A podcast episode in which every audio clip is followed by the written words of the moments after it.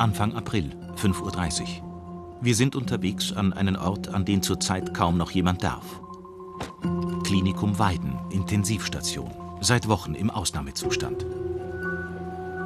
Die Klinik will, dass die Öffentlichkeit sieht, was hier passiert und macht uns zum Teil des Teams. Mit minimaler Ausrüstung und unter strengsten Sicherheitsvorkehrungen. Es ist der Höhepunkt der Corona-Krise. In einer Region, in der die Infektionszahlen seit Wochen extrem steigen.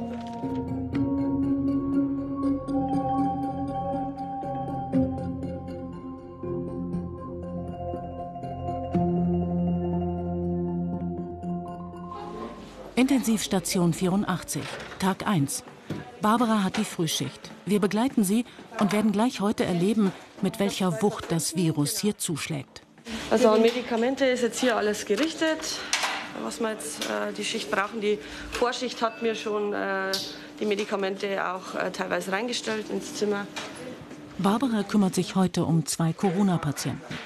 Noch sind beide stabil. Bevor Barbara ins Zimmer kann, braucht sie Schutzkleidung, eine Atemschutzmaske. Die Patienten sind hoch ansteckend. Hier sind die Masken. sind nicht viele. Äh, wir haben jetzt letztes Mal wieder äh, eine Schachtel gekriegt äh, mit 200 Masken, aber 200 Masken reichen für zwei Tage.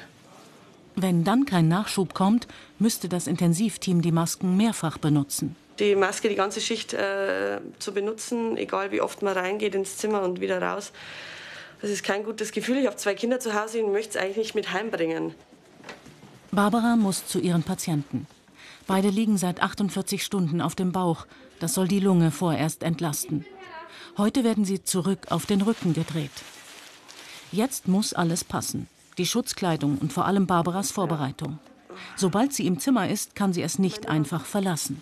Wenn man hier auf Intensivarbeit hat, hat man eh ständig das äh, Gehirn total auf 100 Prozent. Aber jetzt in dieser Situation, man muss schauen, habe ich was vergessen oder äh, muss ich noch was mit reinnehmen? Das ist alles, äh, wir laufen momentan auf 200 Prozent alle. Zu dritt wird der Patient gedreht. Ein schwieriger Moment, denn die vielen Schläuche dürfen dabei nicht abgehen. Druck und so, alles gut. Also eins, zwei. Also jetzt links auf jeden Fall mal stabil am Rücken. Er hat jetzt ein bisschen ein Kreislaufproblem. Das wir jetzt ein bisschen in den Griff bringen müssen. Barbara arbeitet noch stundenlang im Zimmer. Eine körperliche Höchstleistung. Am schlimmsten aber ist für sie das einsame Sterben der Patienten. Die Angehörigen haben quasi keine Chance, sich irgendwie vom Patienten zu verabschieden. Die kriegen einen Anruf von unserem Oberarzt und da wird mitgeteilt, der Patient ist verstorben. Und das ist, finde ich, eine schwierige Sache. Das nimmt man natürlich auch mit nach Hause. Das ist so, weil die haben immer ihre äh, Patientensachen auch noch dabei, das in diesen Säcken ist. Und äh, das ist das Einzige, was die Angehörigen abholen können. Das finde ich, eine gruselige Vorstellung. Aber Angehörige können nicht kommen. Es gilt Ansteckungen um jeden Preis zu verhindern. Barbaras Patient geht es mit jeder Stunde schlechter. Das Klinikum Weiden ist das größte Krankenhaus im Hotspot. Hier werden Corona-Erkrankte aus der ganzen Nordoberpfalz behandelt. Auch aus Tirschenreuth. Nirgendwo sonst hat das Virus so zugeschlagen wie hier. Was ist passiert? 18. März. In der Kleinstadt Mitterteich verbreitet sich eine Nachricht, von der viele völlig überrumpelt sind. Die Stadt soll noch am Abend abgeriegelt werden. Als alle noch auf den ersten Corona-Hotspot Deutschlands, auf Heinsberg, blicken, explodieren die Fallzahlen in Tirschenreuth. Pro 100.000 Einwohner werden sich doppelt so viele Menschen mit Corona anstecken wie im nordrhein-westfälischen Heinsberg. Die meisten kommen aus Mitterteich. Vor einer Woche hat das Gesundheitsamt hier den ersten Corona-Fall registriert. Seitdem steigen die Zahlen rasant. Schon am Vortag warnt das Landratsamt, die Gefahr, sich in Mitterteich anzustecken, sei extrem groß. Am Abend dann ist die Stadt komplett dicht. Achtung!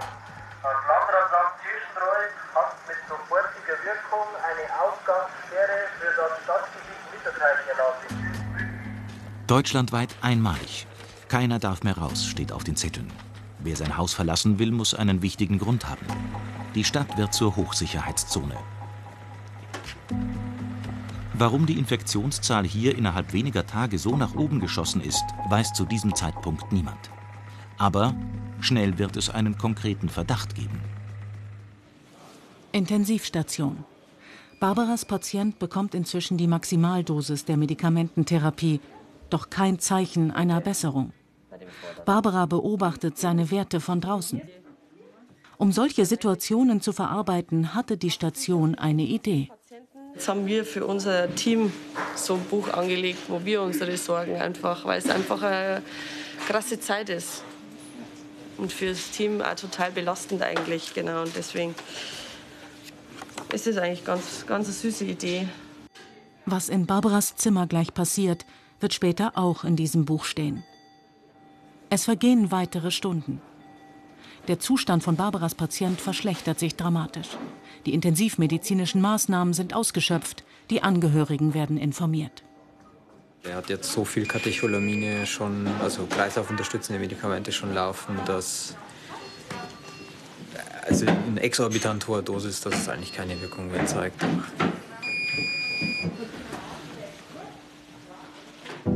Barbaras Patient ist gestorben.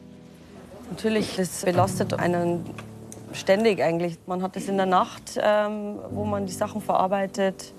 Und auch so im, im, privaten Leben, wenn ich dann wieder mit meiner Familie zusammen bin, kommen immer wieder die Themen hoch. Und es ist eigentlich so eine Dauersituation. Man denkt da schon oft drüber nach.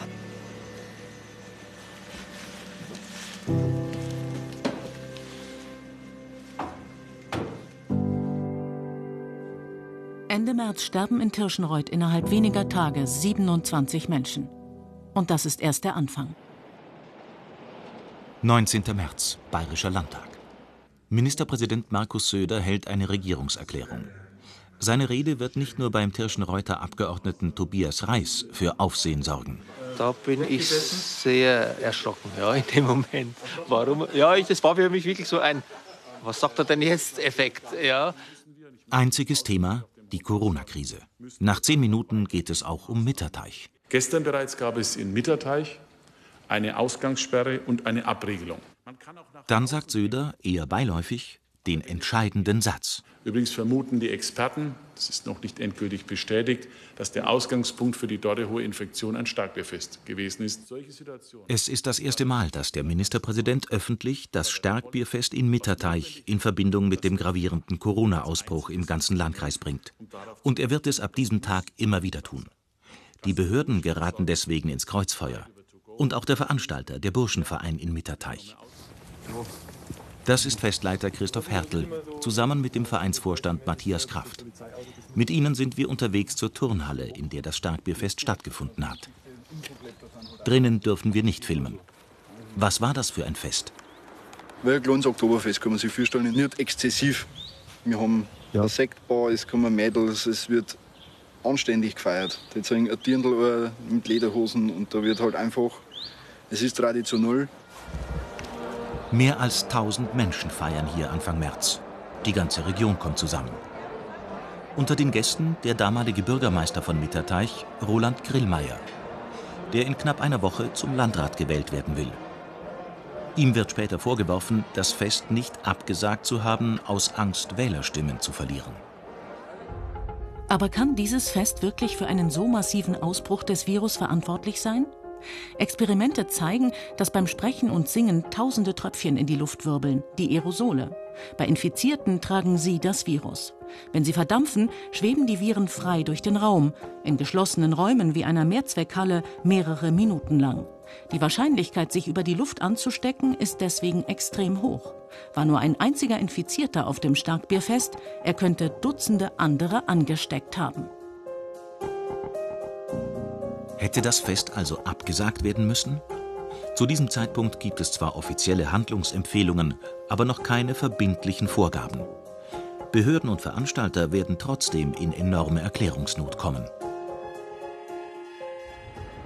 Im Klinikum kümmert sich Barbara heute um einen besonders jungen Corona-Patienten, Florian, 29 Jahre alt. Hier liegt er, in Zimmer 2. Obwohl er keine Vorerkrankungen hatte, hat er die volle Tortur hinter sich. Zwei Wochen künstliches Koma am Beatmungsgerät. Er ist wach, aber er hat, glaube ich, ganz viel Angst. Er war jetzt zwei Wochen im Koma, ist jetzt aufgewacht, hat nicht gewusst, äh, wo er ist und, und die ganzen angezogenen Maßmenschen im Endeffekt vor sich. Also das ist jetzt ein, ein Patient, wo man sagt, da müssen wir jetzt am Ball bleiben, der ist wirklich gut. Der Plan heute, Florian das erste Mal aufrichten und in einen Pflegestuhl setzen. Ungeheuer anstrengend nach zwei Wochen Koma. Wir warten draußen. Florian geht es noch zu schlecht. Wir haben dann in den Stuhl mobilisiert und äh, ihm auch was zu trinken gegeben und dann hat er im Schwall erbrochen. Und jetzt ist er wieder im Bett zurück. genau. War wahrscheinlich alles ein bisschen viel. Florian ist einer der Patienten auf der Station, der das Virus überlebt hat. Wenn er sich weiterhin so positiv entwickelt, können wir ihn in den nächsten Tagen vielleicht auch sprechen. Die Suche nach dem Grund für den starken Corona-Ausbruch im Landkreis Tirschenreuth geht weiter. Ende März kommen bei der Staatsanwaltschaft Weiden Dokumente an, anonym, eine Anzeige wegen fahrlässiger Körperverletzung. Die Staatsanwaltschaft schreibt, der Anzeigenerstatter erhebt den Vorwurf gegen Veranstalter und Behörden, dass das Starkbierfest nicht hätte stattfinden dürfen. Das heißt, gegen sie beide könnte bald tatsächlich strafrechtlich ermittelt werden. Sie haben das Fest organisiert mulmiges Gefühl. Es ist ein mulmiges Gefühl, ja. Dass man mal als, als Verein einmal in so einer Lage kommt, welcher ein Fest, wo eigentlich Tradition hat und eigentlich jedes Jahr immer das Gleiche ist. Also ich glaube, da sind wir auch nicht, was sind da immer damit umgehen, wenn es einmal so weit ist. In wenigen Tagen will die Staatsanwaltschaft entscheiden. Der Festleiter sagt, alles war genehmigt. Er hätte vor dem Starkbierfest mehrmals mit dem Gesundheitsamt telefoniert, zuletzt am Tag vor der Veranstaltung. Wir haben Auflagen gekriegt, wir haben mit Desinfektionsspender haben wir wieder haben wir angebracht und extra aufgestellt und immer zur Verfügung stehende Seife. Und also so Auflagen sind gekommen, die haben wir auch gemacht. Und sonst haben wir eigentlich auch keine Auflagen gekriegt. Es hat auch dann vom Gesundheitsamt her nicht irgendwie geheißen, ja, wir haben die Denken, ähm, weil die sind, hoffe ich einmal, geäußert. Dabei lag dem Gesundheitsamt drei Tage vorher eine Liste des Robert-Koch-Instituts vor.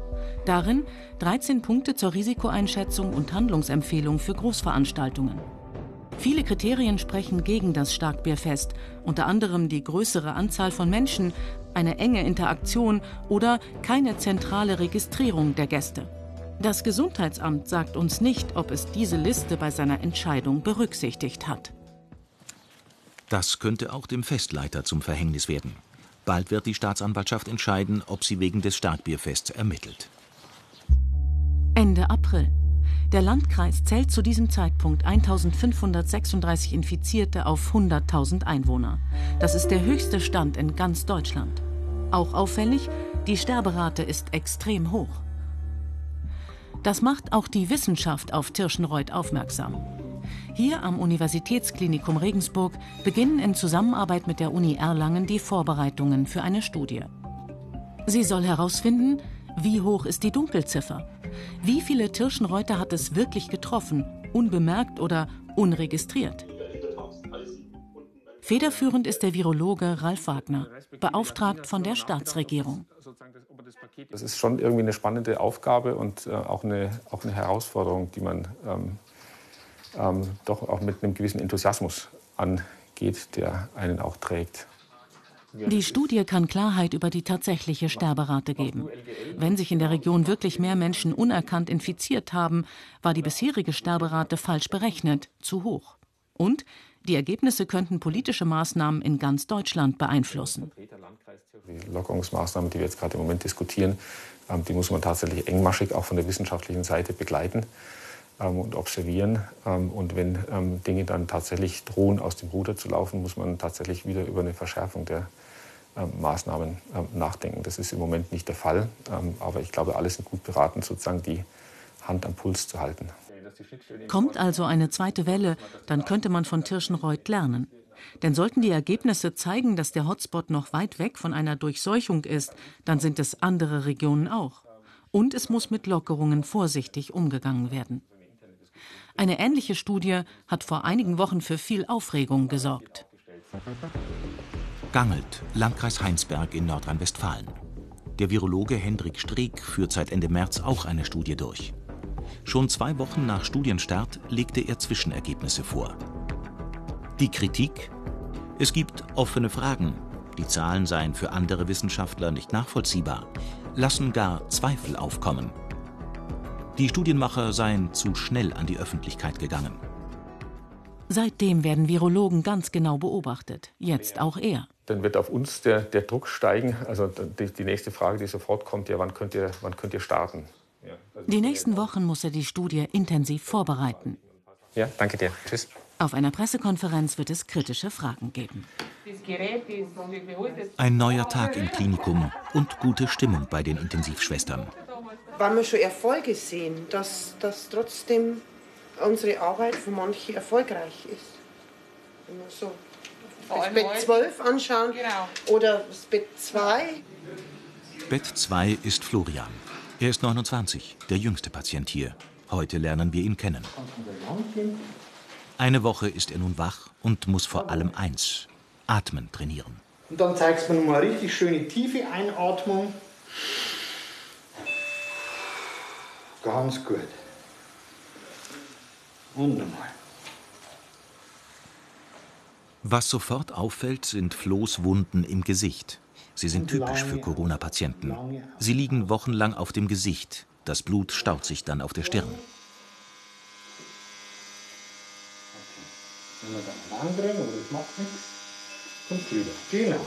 Flo ist noch sehr wackelig auf den Beinen. Doch hinsetzen in den Pflegestuhl klappt heute. Ihr macht es gut, ihr macht super. Also wir sind jetzt äh, ähm, am Montag war er bei einer spontanen Atmung, bei einem selbstständigen Atmen, ich glaube vor 20 Minuten. Und mittlerweile sind wir bei vier Stunden oder so. Ja?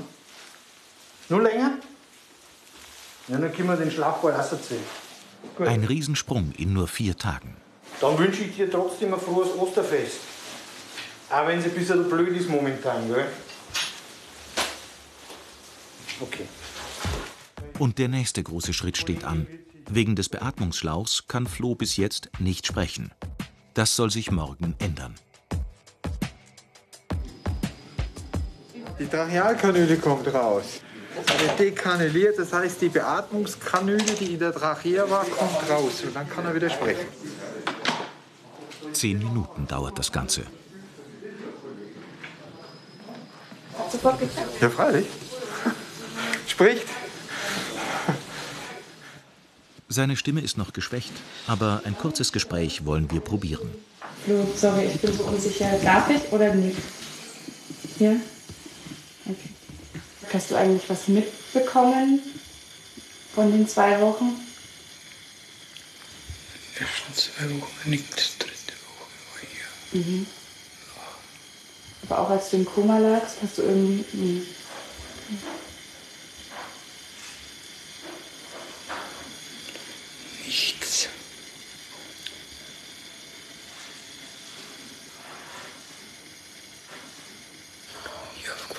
habe ich nicht immer gewusst, dass ich ihn beiden will.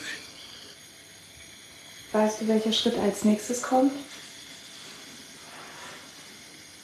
Ich glaube, dass ich in zwei Tagen heim darf. Ja? Ich muss Kind. Was ist Ein bisschen länger wird's dauern. Wir wollen ihn dann wieder treffen. Zu Hause bei Starkbier-Festleiter Christoph Hertel. Servus. Servus. Über Wochen hat die Staatsanwaltschaft die Anzeige geprüft. Der Vorwurf fahrlässige Körperverletzung. Das Starkbierfest, das er mit seinem Verein organisiert hat, soll für den heftigen Corona-Ausbruch gesorgt haben. Ich habe vorher auch gut geschlafen, aber es waren halt trotzdem ein paar, ein paar Sorgen, so jetzt einmal, weil man mit, ja, ist ja nicht alltäglich, dass man mit, mit einer Anzeige da irgendwie konfrontiert wird. Vor wenigen Tagen hat die Staatsanwaltschaft entschieden. Der Festleiter hat es aus der Presse erfahren. Also Überschrift haben wir schon mal keine Ermittlungen wegen Starkbierfest in Mitterteich. Ist schon mal gut. In der Begründung der Staatsanwaltschaft heißt es, es kann nicht sicher gesagt werden, dass sich auf dem Fest jemand angesteckt hat. Das reicht nicht für Ermittlungen wegen fahrlässiger Körperverletzung. Mit der Entscheidung sind wir auf jeden Fall gestärkt für unser Burschenverein-Leben und für unser Fest, das halt doch nicht so gravierend ist, wenn die Staatsanwaltschaft das so entscheidet. Also ich glaube, dass wir da auf einem guten Weg sind, auch wenn der Herr Markus Söder das trotzdem nur irgendwie in Verbindung bringen möchte oder will. Also, Servus. Die Rolle des Starkbierfests ist damit aber noch lange nicht geklärt. Unsere Spurensuche geht weiter. Sie wird uns über einen Friseursalon, ein griechisches Restaurant, am Ende in das Büro des Landrats führen. Er hat das Fest als Bürgermeister genehmigt. Hat er das Risiko unterschätzt? Wir besuchen Corona-Patient Flo zu Hause. Das letzte Mal haben wir ihn auf der Intensivstation gesehen, als er noch kaum sprechen konnte. Hi, grüß dich. Grüß dich. Schön, dich wiederzusehen. Ja, schön, dich wiederzusehen. Nicht erkannt. Nicht? Nein. Flo wohnt zehn Minuten von Mitterteich entfernt, Ja. zusammen mit seiner Freundin Romina. Vor einer Woche wurde er aus dem Klinikum entlassen. Wie geht's euch? Ja, ich war, ich war halt der K.O. Ich, Mhm. der, der Weg vom Zimmer zum Auto war schon schweißtreibend. Und dann, wie ich die Treppe hoch bin, habe ich schon jetzt Pumpen gehabt. Ich habe überhaupt keine Kondition mehr gehabt, keine Muskeln mehr. Ich meine, ich habe jetzt auch noch nicht, aber es wird langsam wieder. Ja. Die Spuren der Behandlung sind noch sichtbar. Am Hals, wo der Beatmungsschlauch war, und im Gesicht. So, ich weiß nicht, wie man das nennt. Vom, vom Liegen einfach. Ich war halt am Kopf gelegen und da habe ich halt links und rechts so Wunden dann bekommen. Zwei taube Finger habe ich noch ein bisschen. Wieso? Ich denke mal, dass das vom Koma kommt. Und Flo muss seine Lunge trainieren. Damit. Dass sich die Lunge wieder auf Normalgröße ähm, ja, ausdehnt, muss man halt da ziehen, Halten. halten und dann wieder Luft holen. Wo Flo sich angesteckt hat, weiß er nicht. Doch sein Fall hat sich in der Gegend herumgesprochen. Es gab das Gerücht, dass ich mich am Stockbierfest im Mitterteich angesteckt habe, wo ich aber nie war. Dann war ja nur das Gerücht, ich habe mich bei der Kommunalwahl angesteckt, habe aber vier Wochen vorher Briefwahl gemacht. Und ja, das sind halt die Gerüchte.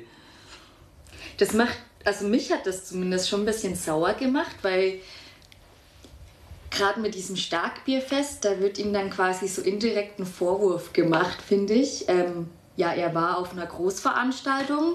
Kein Wunder, dass er sich angesteckt hat. Ende April.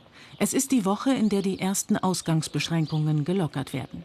Die erste Welle scheint auch hier im Klinikum überstanden. Doch Intensivschwester Eva und ihre Kolleginnen haben Angst, dass alles wieder von vorne beginnt. Ich war schon geschockt. Hast du gestern die Bilder gesehen von den Baumärkten? Ja, das habe ich gerade gesagt mit den Baumärkten. Sehr geschockt, sehr ich geschockt. war sehr geschockt, ja. Und äh, vorgestern waren auch Bilder im, im Fernsehen in Köln.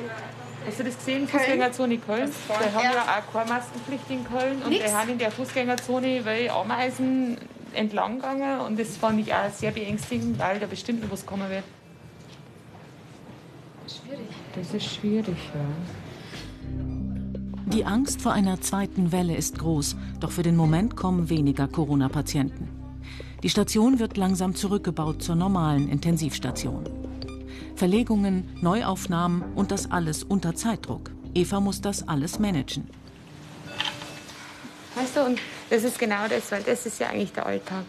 Und die sagen jetzt so und klatschen jetzt, weil Covid war und alle haben so einen Stress gehabt, aber wir haben immer einen Stress. Und das ist ja das, was ich gesagt habe, wir haben es auch noch nie, was ist schön, also wir haben schon immer Stress und es sind stressige Tage, nicht so stressige Tage und auch ohne Covid haben wir Stress. Ja.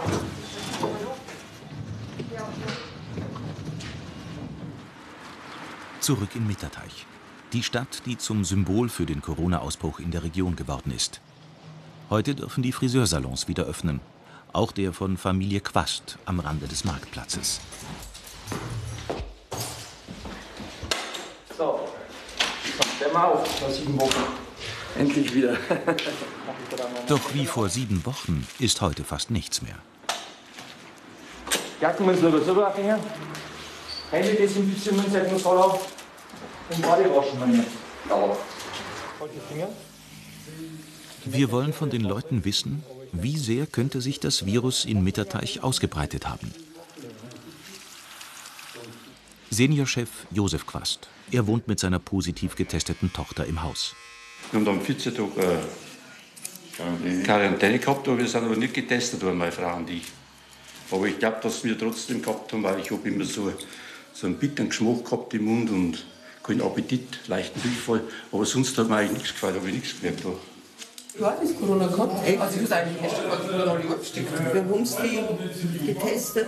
Mir nicht, nein, bloß in Ruhe. Genau, ist der nur in, Urbe gegangen. Und am Dienstag ist dann der gegangen. Und den haben sie aber dann getestet. Und Uwe war positiv. In dem Friseursalon drängt sich immer mehr die Frage auf, wie viele Menschen im Landkreis hatten Corona und tauchen nicht in der Statistik auf. Und immer wieder Thema das Starkbierfest. Das sind alles nur Mutmaßungen. Und ich finde immer, das auf eine bestimmte Sache zu schieben, ist mir ein wenig zu lapidar, muss ich dann ganz ehrlich sagen, weil man es nicht weiß. Ne? Viele sagen schon, dass sich viele am Starkbierfest angesteckt haben. Aber ob es wirklich so ist, die vermuten es halt auch bloß. Das ist Antimos, der griechische Wirt ums Eck. Sein Restaurant ist noch geschlossen. Er war vor ein paar Wochen auf dem Starkbierfest. Das kann doch nicht alles zusammenstimmen. Wir sind auf uns losgegangen mit den Bürgern, mit den Starkbierfest und das Ganze, das kann doch nicht alles zusammenstimmen. Gell? Wie viele Veranstaltungen waren an dem Samstagabend?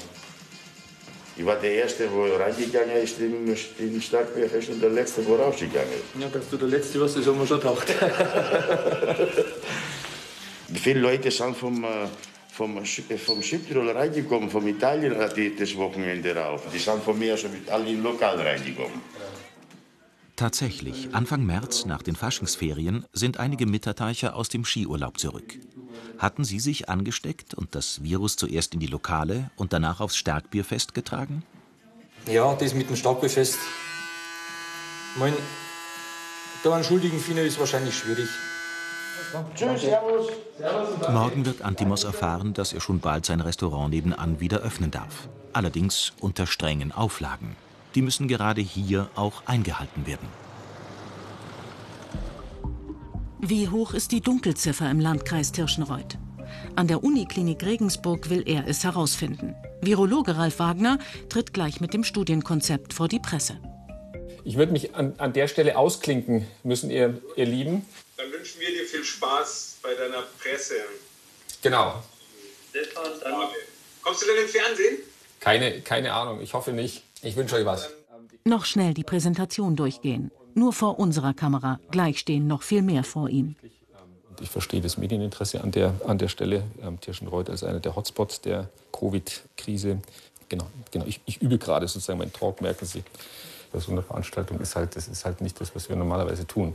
Und trotzdem muss man es tun, weil wir brauchen ja sozusagen auch die Öffentlichkeit. Wir müssen, dass die Leute dorthin kommen und irgendwie bewegt man sich da halt, muss man sich ja ein bisschen anstoßen und auf ähm, neues Terrain begeben. Und man weiß nicht so genau, wie glatt das jetzt ist oder wie, wie viel Grip man dort hat. Aber das, genau, werden wir rausfinden. Und zwar hier, zwei Häuser weiter. Dort warten schon die Journalisten. John, it's uh, not, not, not a good timing right now. I have to go to a press, uh, press conference right now. Wissenschaftsminister Bernd Siebler ist auch da, denn diese Studie ist wichtig für ganz Bayern. Und dann geht's los. Ja, sehr geehrte Damen und Herren, ganz herzlichen Dank, äh, dass Sie heute zu unserem Pressegespräch gekommen sind. Wir freuen uns, dass Sie da sind. SIKO-19, weil wir damit Forschungsergebnisse haben und die wir dann natürlich auch so aufstellen wollen, dass sie für ganz Deutschland, für ganz Europa, vielleicht für die ganze Welt auch wertvolle Ergebnisse geben. Dann ist der Virologe dran mit seinem vorbereiteten Statement. Was ist denn der Status der Infektion in dem Landkreis ähm, Tirschenreuth jetzt und heute? Jetzt kommen die Fragen der Journalisten. Auch zur umstrittenen Heinsberg-Studie. Ja, Sie haben es gerade schon angesprochen, dass andere Studien äh, in der Kritik sind. Was sind denn so die Qualitätsstandards, ähm, äh, die Sie jetzt anwenden wollen, damit eben möglichst wenig Kritik vielleicht in Ihre Studie hinten herauskommt? Und wir werden bei der Auswertung der Daten Expertise auch von, ähm, von unabhängigen Stellen ähm, einholen, damit wir ähm, hier saubere und klare ähm, Daten transportieren ähm, können. Im Übrigen kann man natürlich in der Kritik auch sehr kleinteilig ähm, werden. Das darf nicht darüber hinwegtäuschen, dass auch an anderer Stelle in Deutschland trotzdem sehr wertvolle Daten erhoben wurden. Startschuss für noch viele weitere Fragen. Und? Ganz smooth, oder? Entspannt und ja. ähm, kann ja nachfragen. Keine, keine, bösen, keine bösen Fragen. Nee. Jetzt läuft die Studie so richtig an. Die Einladungen werden verschickt, denn 3600 Tirschenreuter müssen mindestens teilnehmen. Per Zufallsprinzip ausgewählt. Die Teilnahme aber freiwillig. Ob der Auftakt klappt? Wir treffen Corona-Patient Flo wieder und es geht ihm immer besser. Läuft schon wieder einigermaßen. Er hat heute einen Termin bei seinem Hausarzt. Blutwerte checken. Ja, und das ist jetzt einfach nochmal nach, also nachchecken, ob sich was verändert hat. Ein, zwei Werte waren ein bisschen schlecht. Die sollen halt jetzt. Äh, schauen wir mal, ob die besser geworden sind. Gute Blutwerte wären wichtig. Ein weiterer Faktor, der zeigen könnte, wie gesund Flo schon wieder ist. Guten Morgen, hallo. Guten Morgen. Heute Blutentnahme? Blutentnahme und ich habe die Werte vom Blutdruck, was ich die letzten zwei Wochen erzählt Ah, klasse, okay. Ja. Gut. Wie geht's denn? Also man merkt wirklich jeden Tag, dass es besser wird. Hast du denn irgendwie Beschwerden noch?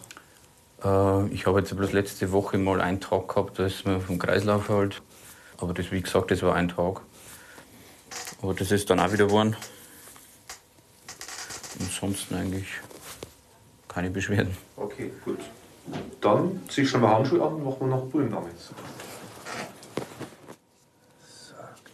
Gleich am nächsten Tag erfährt er, ob seine Blutwerte passen. So, deine Blutwerte sind jetzt auch gekommen. Hat sich alles soweit sehr gut normalisiert. Nichts mehr Auffälliges.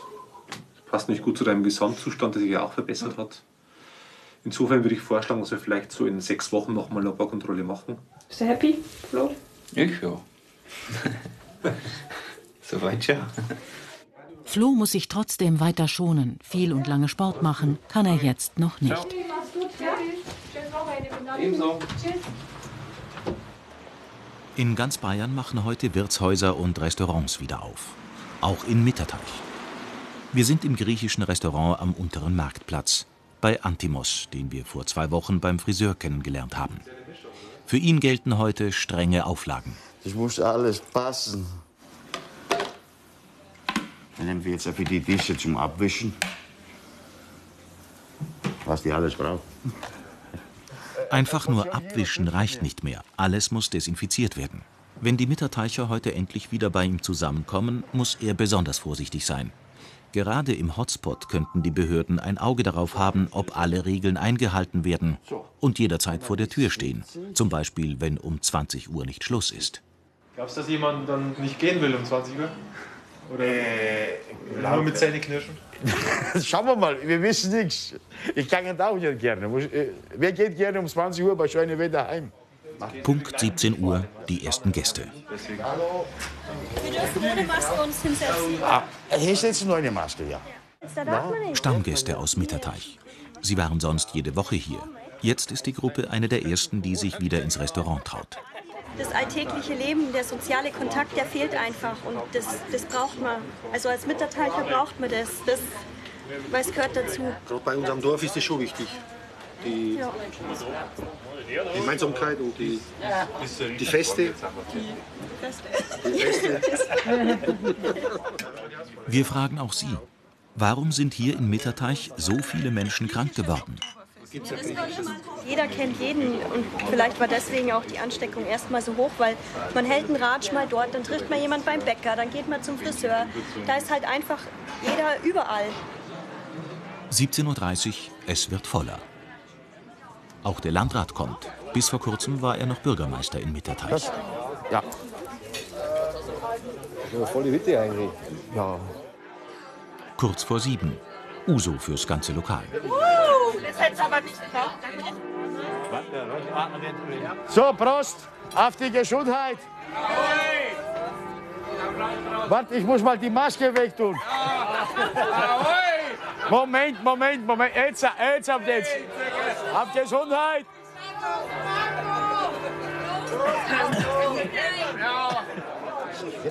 Das Zusammensein hat Antimos und den Mitterteichern gefehlt. Sie sind froh, dass ein bisschen Normalität einkehrt. Auch der Landrat. ich glaube, es ist Zeit geworden und ich hoffe, dass wir es weiter ausweiten können. Wir sind momentan im ganzen Landkreis unter bayerischen Durchschnitt und ich glaube, äh, die Menschen wissen, was heißt Abstand zu halten. Aber Fragen bleiben.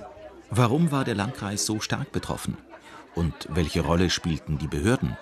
Darauf wollen wir antworten. Der Landrat verspricht uns heute Abend, dass wir sie bekommen werden. Kurz nach 20 Uhr und auch die letzten Gäste gehen. Ende. Klinikum Weiden im Mai, für uns das letzte Mal auf der Intensivstation. Es ist frühmorgens, die Nachtschicht darf nach Hause. Guten Tag. Auf Station 84 liegen keine Corona-Patienten mehr. Eva hat Schicht und heute ist ein besonderer Tag. Nach acht Wochen Besuchsverbot dürfen wieder Angehörige ins Haus. Zu festen Zeiten und mit Anmeldung. Die Liste, das ist die Liste, gell? Ja, 12 bis 13 Uhr. 12 bis 13 Uhr ist das heute. Grundsätzlich ist super, weil die Angehörigen wollen ja auch äh, einfach mal ihre Leute sehen. Aber viele haben halt jetzt dann auch geschockt, wenn sie es sehen. Die haben zwar jeden Tag einen Anruf gekriegt, aber die haben sich halt darunter nichts vorstellen können. Etwas mehr normaler Klinikalltag. Und heute mit einer kleinen Überraschung. Ach, und die Klinikzwerge haben auch was gemacht. Das finde ich ja auch so süß. Das ist vor dem ähm, der, der Kinder oder Kindergarten, wo wir quasi vom Haus her haben. Äußerst goldig. Weil das sind schon sehr begabte Kinder, gell? Ich muss jetzt hier ganz kurz mal die Medikamente richten. Danke. Das haben die Pfleger und Schwestern in den letzten Wochen oft gehört.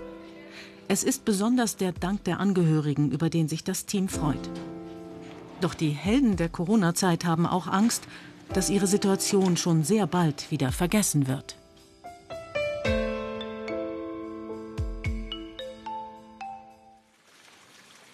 »15. Juni, Landratsamt Tirschenreuth. Der Landkreis steht bei der Aufarbeitung der Krise unter Druck. Und damit auch Landrat Grillmeier. Morgen. Morgen. Guten Morgen. Alles an Bord? 8 Uhr, erster Arbeitstag für den Landrat nach einer Woche Urlaub. In den letzten Tagen gab es kaum Neuinfektionen im Landkreis. Doch die massiv hohe Zahl an Infizierten und Todesfällen bleibt. Und immer wieder die Frage, warum es den Landkreis so hart getroffen hat. Wir haben ja zwei Studien zurzeit laufen, da erhoffen wir uns schon noch einiges an Aufklärung. Schauen wir mal, was wir die nächsten Wochen und Monate noch klären können. Zwei Studien. Die groß angekündigte Studie zur Dunkelziffer, aber eben auch noch die andere, die für die politisch Verantwortlichen noch viel wichtiger sein könnte. Seit Ende April versuchen Experten des Robert Koch Instituts herauszufinden, warum sich so schnell so viele Menschen im Landkreis infiziert haben. Mal schauen, was man da aufklären kann. Also das RKI hat also jetzt nochmal die ersten 100 Fälle äh, genauer beleuchtet. War jemand in Urlaub? Wo könnte was passiert sein? War es das Starkbierfest? Die Antworten sollen in ein paar Tagen veröffentlicht werden. Doch Landrat Grillmeier wird am Nachmittag erste Ergebnisse verraten. Startschuss für die Dunkelzifferstudie im Landkreis Tirschenreuth. Virologe Ralf Wagner macht die letzte Runde. Auch nervös oder? Nö. Ich schon. Denn es geht um viel. 3600 Menschen müssen insgesamt teilnehmen, damit die Studie repräsentativ ist. Wenn 120 pro Tag kommen, dann kann dieses Ziel erreicht werden. Kurz nach 16 Uhr. Sieht gut aus. Doch abgerechnet wird erst um 21 Uhr. Und Sie dürfen dann mit diesem Röhrchen auf die andere Seite rüben, da wird dann das Blut abgenommen. Einer der Teilnehmer, Lukas Wagner aus Reuth bei Erbendorf. Entspannen. Hm.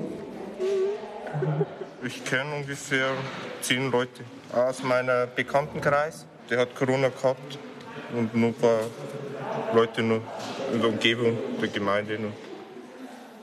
Ungefähr zehn Stück. Ja. Alles klar. Okay. Auch er könnte es gehabt haben, ohne Symptome.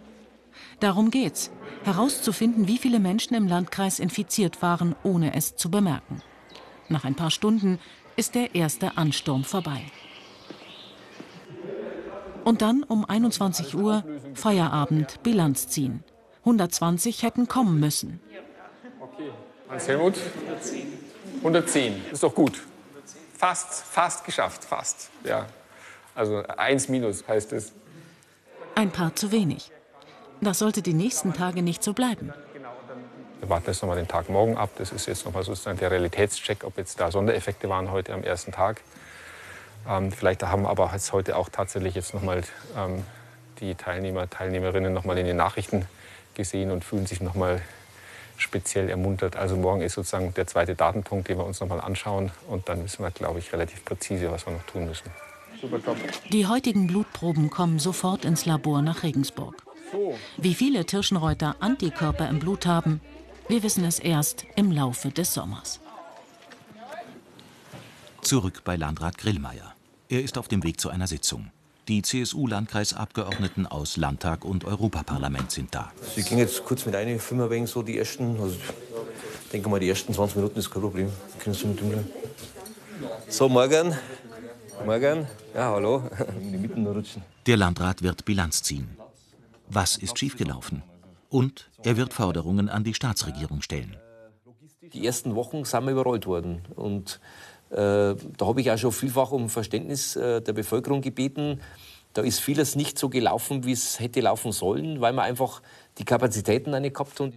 In den wichtigen ersten beiden Wochen der Pandemie musste die Behörde die Krise komplett allein bewältigen. Erst dann kommt langsam Unterstützung aus München. Zwei Führungskräfte des Gesundheitsamts infizieren sich auch noch. Eine Ärztin muss übernehmen, die für diese Stelle erst ausgebildet wird. Da ist schon das Thema auch Richtung München. So das Thema, äh, muss es nicht eine Eingreiftruppe, eine, eine Taskforce geben, die in so einer Situation einfach startet. Und da sind wir am, Stück, am Anfang ein Stück weit, äh, haben wir uns da allein gelassen gefühlt. Und da muss man daraus lernen, glaube ich. Und dann kommt Grillmeier auf die Untersuchung des RKI zu sprechen. Eine Aussage des RKI aus den ersten Ergebnissen ist auch äh, dieses berühmte Festgeschehen da. Es war auch vorher schon was da, äh, das man nicht bemerkt hat, das dadurch äh, diesen enormen Ausbruch verursacht hat. Aber ja, so vollkommen ausgebrochen ist im Januar, Februar sicher nicht, weil da sind ja auch die Auffälligkeiten bei Sterbezahlen und bei, bei den Klinikaufenthalten noch nicht da. War es also doch das Starkbierfest? Die Zahlen explodieren tatsächlich erst rund zwei Wochen danach. Wir fragen noch mal genauer nach. Es gibt Leute, äh, die äh, danach positiv waren, die auch auf dem Fest waren. Aber ob die sich am Fest angesteckt haben, davor oder danach, das werden wir jetzt vom RKI sagen, wie weit das man das ermitteln kann. Menschen, die Corona hatten, waren also vorher auf dem Starkbierfest. Hätte man dann nicht alle Gäste isolieren müssen? Zu dem Zeitpunkt ist keiner auf die Idee gekommen, wenn ein Infizierter auf der, auf der Veranstaltung festgestellt worden ist, und da gibt es ja wahrscheinlich viele Feste, äh, dass hier alle Festbesucher unter Quarantäne gestellt werden. Du, du weißt ja nicht, wo einer hier infiziert, kann ich dann 1100 Leute unter Quarantäne stellen? Theoretisch schon. Theoretisch schon. Ende Juni. Wir treffen Flo in seinem Schrebergarten wieder und fragen seine Freunde, wie sie die Zeit erlebt haben. Selbst wenn Tirschenreuth so Hotspot war, für uns war es doch ein bisschen weit weg. So, so mit dem Flo dann auf Anschlag, Anschlag sofort da. Das Schlimmste, weil wir das wirklich richtig realisiert haben, war, weil der Flo uns einfach ein Büttel in die Gruppe geschickt hat, weil er am Beatmungsgerät hängt. Ich glaube, das war der Moment, wo dann jeder realisiert hat, puh, scheiße. Das war, der letzte, Moment, das war der letzte Moment, wo ich noch wach war eigentlich im Krankenhaus. Ja. Wir hätten vor drei Monaten nicht gedacht, Flo heute so zu sehen. Auch wenn noch nicht alles ist wie früher. Der ist schon wieder gut, aber der ist nur wegen. Taub? Ja, so kribbeln und komische Gefühle einfach. Also alles beim Alten. Eigentlich ja. Kann ich wieder starten, durchstarten, wie vorher. Flo hat sich erholt. Bis die Krise im Landkreis aufgearbeitet ist, das wird noch dauern. Für alle? Ich Ich habe noch nie mit Show gespielt. Das ist das Problem.